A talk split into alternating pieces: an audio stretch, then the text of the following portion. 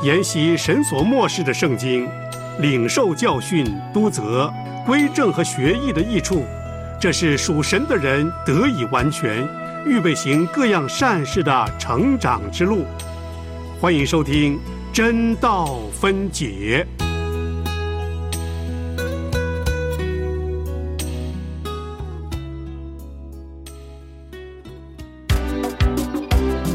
《使徒行传》记载了初代教会的开始，《使徒行传》记载了圣灵工作的行止，《使徒行传》记载了宣教行动的历史，《使徒行传》记载了圣徒见证的镜子。现在，就让我们一起透过陈海老师的带领，进入《使徒行传》的。丰富堂奥里，欢迎您收听《真道分解使徒行传》。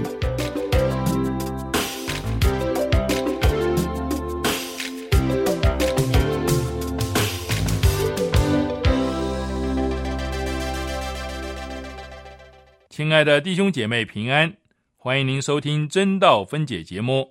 我们要一起来研读新约使徒行传。我是陈海。海洋的海，欢迎您每天用三十分钟的时间和我一起研读。今天我们要进入第十七堂课的课程。今天我们要来读第八章一到十三节的经文。第八章一到十三节的经文，第一节开始：从这日起，耶路撒冷的教会大遭逼迫，除了使徒以外。门徒都分散在犹太和撒玛利亚各处，有虔诚的人把尸体反埋葬了，为他捶胸大哭。扫罗却残害教会，进个人的家，拉着男女下在监里。那些分散的人往各处去传道。菲利下撒玛利亚城去宣讲基督，众人听见了，又看见菲利所行的神迹。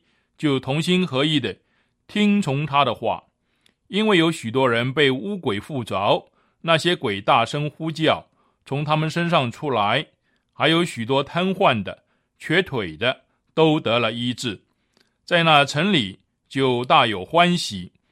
有一个人名叫西门，向来在那城里行邪术，妄自尊大，使撒玛利亚的百姓惊奇，无论大小都听从他。说：“这人就是那称为神的大能者。”他们听从他，因他久用邪术，使他们惊奇。及至他们信了菲利所传神国的福音和耶稣基督的名，连男带女就受了洗。西门自己也信了，既受了洗，就常与菲利在一处，看见他所行的神迹和大异能，就甚惊奇。我们经文就念到这里。在前一堂课呢，我们谈到了斯提凡的殉道。斯提凡的殉道在教会历史上产生了一个危机。从这个时候开始，我们发现《使徒行传》的记载呢，不再以耶路撒冷为中心。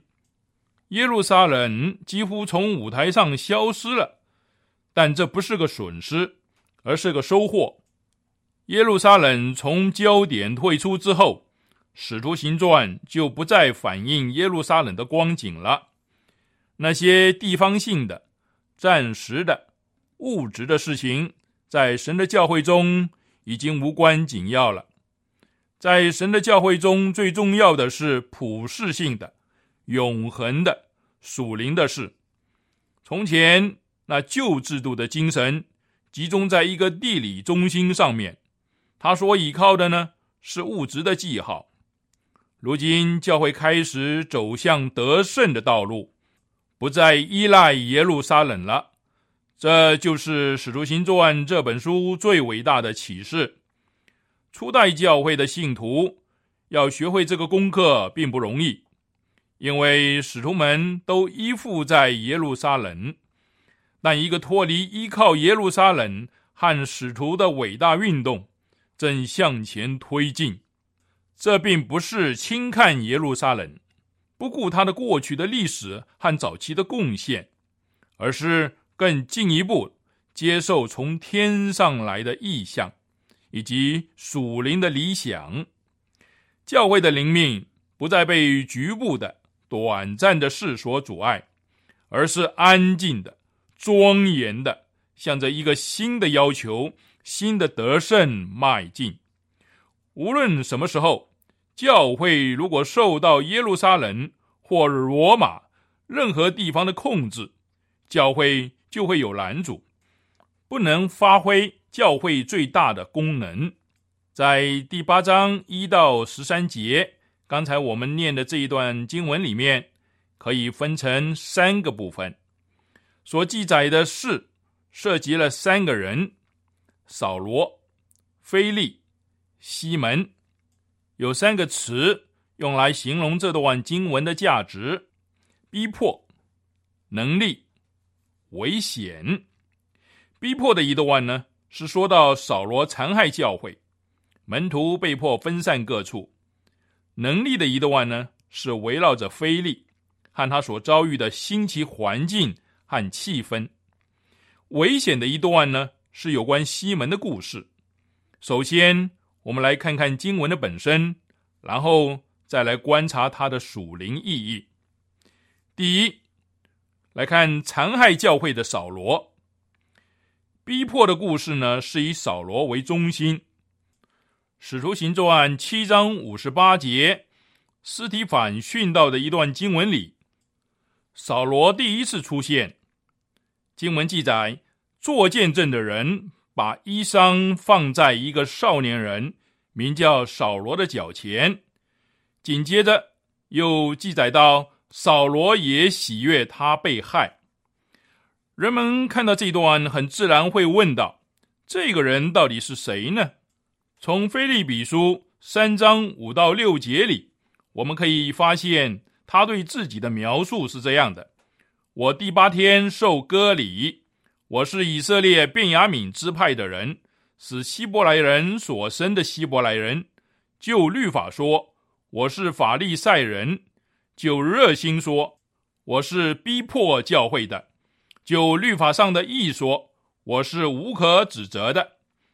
这段记述引人注目的地方，在于他是扫罗被主得着之后三十年写的，经过了三十年的基督徒经历，三十年与复活的主相交，他回忆起从前的光景，他自肉体的层次开始。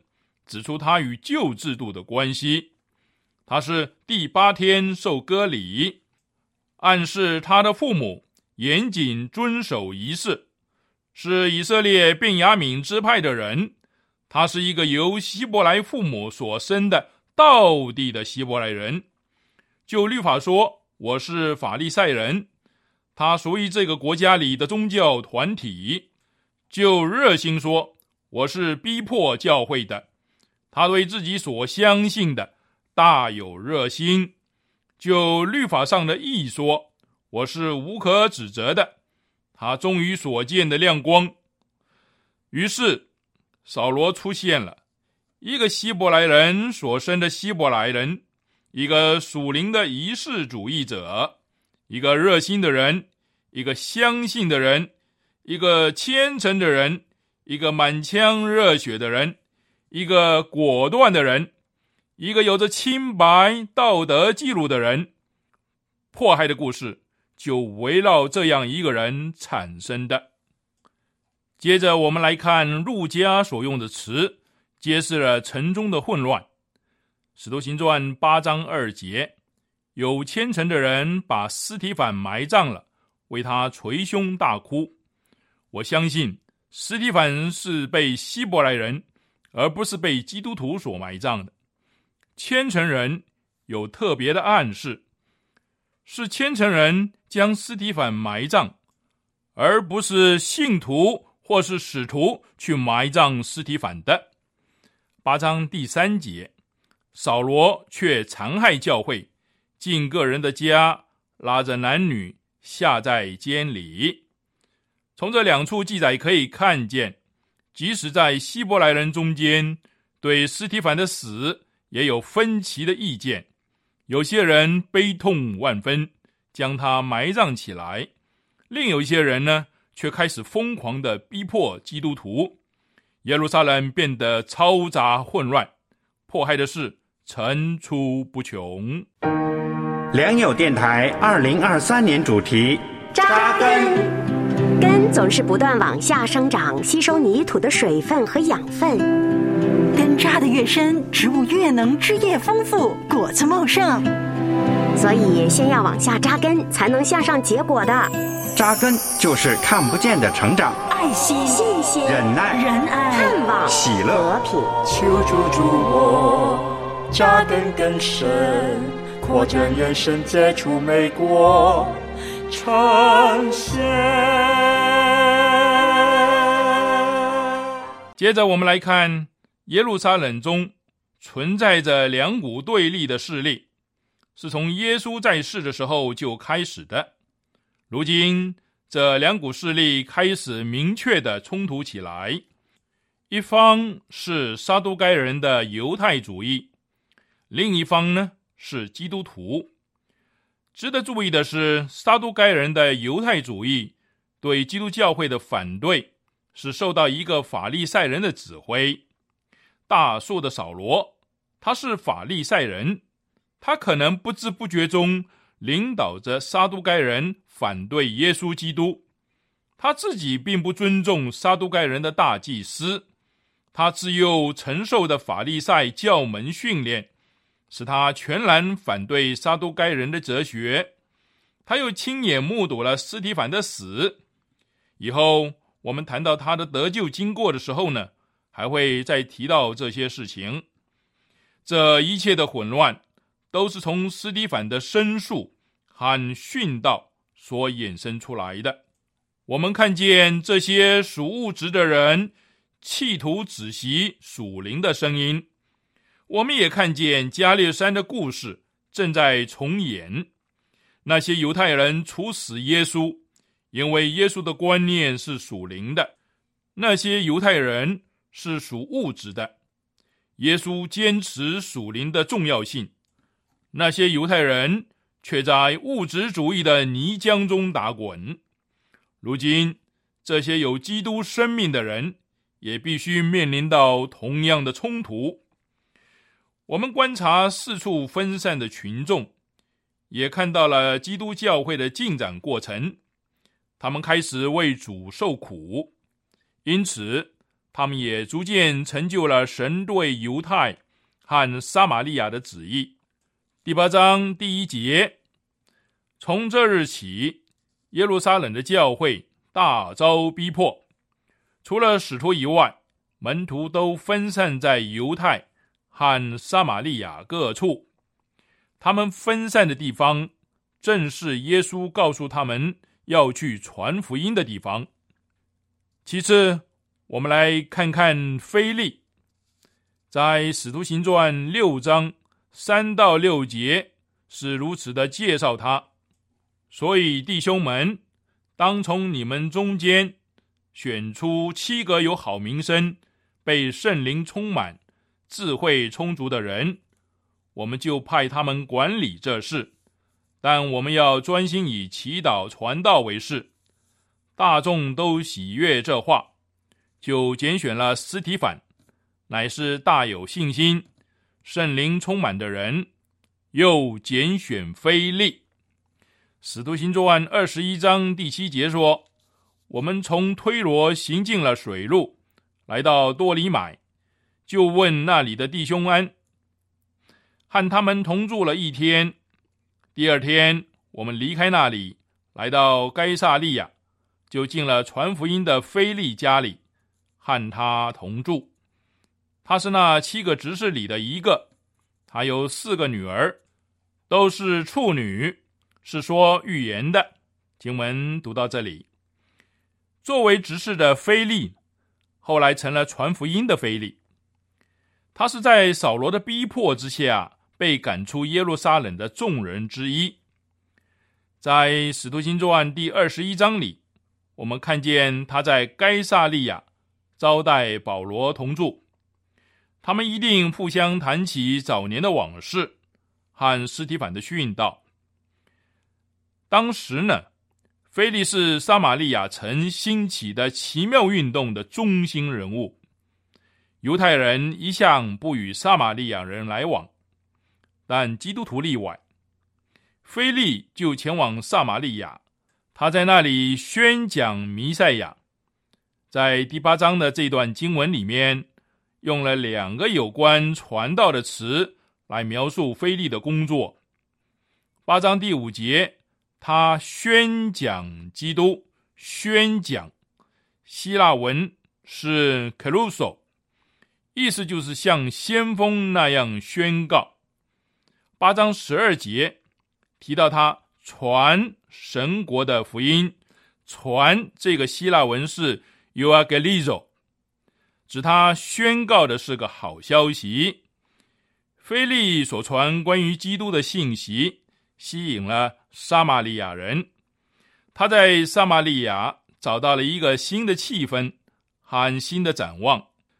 更有甚者呢，当时撒玛利亚正笼罩在西门的邪术之下。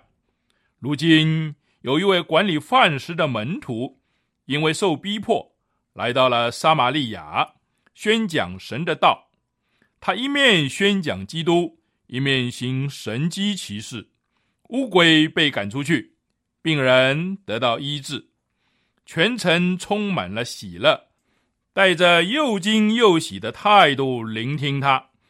菲利的故事说明了基督教运动有了更宽广的进展，整个教会被逼迫所趋，正在主的能力中前进。我们要稍微注意一下，菲利到撒玛利亚城去的事。这个城长久以来一直与犹太地方的人民有心结。这是历史的问题。当年以色列亡国以后，分成南国犹大、北国以色列。犹大的人民认为亡国后的北国人比较次等，因为他们当中有许多人与外族人通婚了，而这些通婚的人后来被通称为撒玛利亚人。这个称呼带有鄙视、讨厌的意味。犹太人拒绝与他们来往，这个在约翰福音第四章第九节可以看得出来。约翰福音第四章第九节的记载是这样的：撒玛利亚的妇人对他说：“他就是耶稣。你既是犹太人，怎么向我一个撒玛利亚妇人要水喝呢？”原来犹太人和撒玛利亚人没有来往。这里我们可以看到。犹太人和撒玛利亚人没有来往，甚至不欢迎他们到耶路撒冷圣殿去敬拜上帝。撒玛利亚人就在基利新山，就是在事件的附近，建造一座圣殿，有意和耶路撒冷互相对抗，也因此加深了犹太人与撒玛利亚人之间的心结。犹太人一直认为那座圣殿不洁净，且怀疑其内有异邦神明的崇拜。现在菲利去向撒玛利亚城的人传福音，这至少说明了一件事：福音虽然被犹太人拒绝，原本有心结隔阂的两个民族，却因为信耶稣基督，使犹太人的基督徒和撒玛利亚人的基督徒。现在能够融合在一起了，这是一个多么奇妙的恩典啊！路加用充满的喜乐来形容撒玛利亚城的人民内心的感受。你正在收听的是良友电台为你制作的真道分解节目，与你读经、查经、研经。活出圣道真意义。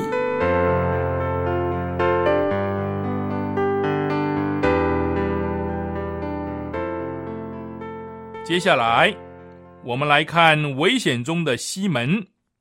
他用邪术使撒玛利亚城惊奇，有一群人，并且围拢他，跟随他的左右。他呢，又妄自尊大，蛊惑着全城的人。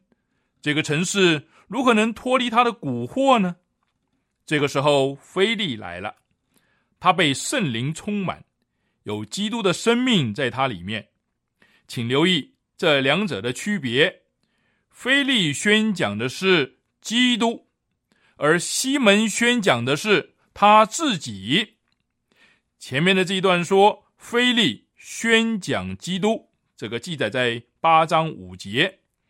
后面呢，说他传神国的福音。和耶稣基督的名，这个在八章十二节，他顺服这个能力，并且被这个能力所驱策。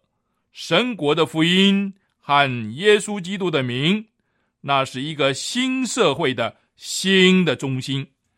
那些人侧耳倾听，并且相信，都受了洗。撒玛利亚城最惊人的得胜就是。西门也相信了，并且受了洗。我们没有权利说西门的相信是不虔诚的。用来形容群众的字，也同样用来形容西门。我认为他的相信和受洗，与其余的众人是一样真诚的。路杰啊，告诉我们，除了耶稣基督的门徒彼得和约翰这些人以外呢？后来被圣灵充满的斯提反、菲利也都会行神机骑士，而且他们的能力比这位西门还要大，让西门看得目瞪口呆，大感惊奇。这里说到这位行邪术的西门受了洗了，可是彼得显然对他的受洗另有一种看法，认为他心术不正。这个记载在八章二十一节，我们在下一堂课会提到。这也是在提醒我们，能够行奇事、行一些异能的人，并非全都来自于上帝。有的时候，这些奇事、异能是一种邪术。我们的困难是，一般人无法确知什么才是来自于圣灵的恩赐。只有像彼得这样被圣灵充满的人才会知道。但是我们来看这整件事情，仍然有美中不足的地方。他们是在知识上相信并且受洗。下一堂课我们会读到使徒听见撒玛利亚人领受了神的道，这个记载在八章十四节。那是说他们在知识上领受了。他们还没有领受那带来更新、赐下新生命的圣灵。从这第一场的胜利，打破了邪术的蛊惑，有许多人接受菲利所宣告的真理，接受水的洗礼，以证明他们的相信。那是奇妙的一个得胜。也许有人会立刻问说：为什么他们在知识上接受了真理之后，没有马上领受圣灵呢？对这个问题。我没有答案。这个故事提醒我们，我们不可以从使徒行传里抽出一个画面，然后呢，把一个系统或者制度建立在这个上面。有些地方，人们相信耶稣之后，就立刻领受圣灵。这个地方的撒玛利亚人相信之后，过了一段时间才领受圣灵。因此，我们不能将一个制度。建立在一件单独的例子上面。福音书里面，我们看见耶稣从来没有用相同的方法对待两个人。同样的，在使徒行传里，我们也看见基督徒的经验各不相同，不能归纳到一种模式里面。上帝用不同的方法成就他的计划。我们对别人的经历采取开放的态度，不要企图以偏概全。那些撒玛利亚人相信之后，没有立刻被圣灵摸着，所以还不能成为教会的一份子，为基督做见证。这其中呢，必定有它的原因，只是我们不知道。不久以后，使徒来到，发现西门和其余的众人仍然缺乏圣灵，于是使徒开始做一番区别的工作。这是因西门的态度而引起来的。从第八章一到十三节这一段经文，到底有什么样的属灵意义呢？第一，他启示了主耶稣的主权，请仔细留意主耶稣催逼人的能力。在使徒行传第一章第八节，他对这些使徒们说：“你们要在耶路撒冷、犹太全地和撒玛利亚，直到地极，做我的见证。”可是这些使徒们滞留，等待，没有出去。于是圣灵透过实体反的被害，终于强迫他们往撒玛利亚去教导、传道。虽然他是借着逼迫将使徒们赶出耶路撒冷，主耶稣的主权不单单彰显在他催促人的力量上面，同时也表现在他与这些人继续的交通上面。逼迫不曾稍稍的削弱他们对基督的认识，或他们对主的忠心。这种情形也同样适用于殉道者、见证人和有他的生命住在里头的人。有些人呢，平日大声宣称自己忠于基督，但是逼迫一开始，他的见证立刻就停止了。这样的人，在他内在生命里。并没有真正的认识基督，对他而言，基督只是表面的。对一个真正的见证人来说，逼迫无法模糊人对基督的意向，或改变人对他的忠心。第二，他启示了福音的普世性。我们看见撒玛利亚有一个新的传福音的环境，但这些对福音本身没有影响。基督照样轻易的吸引了撒玛利亚人，一如他在耶路撒冷做的一样。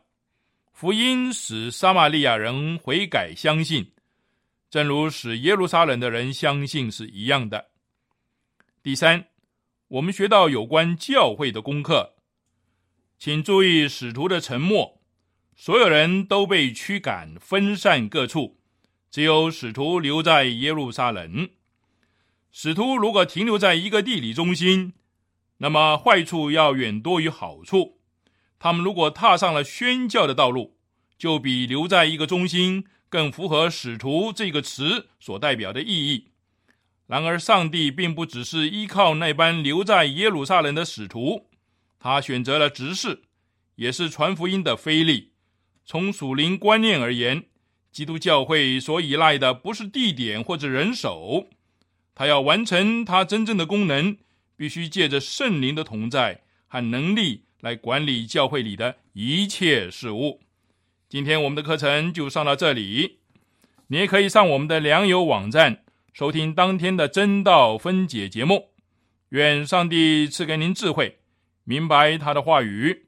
明天我们要上的课程是第八章十四到二十五节，请先预习。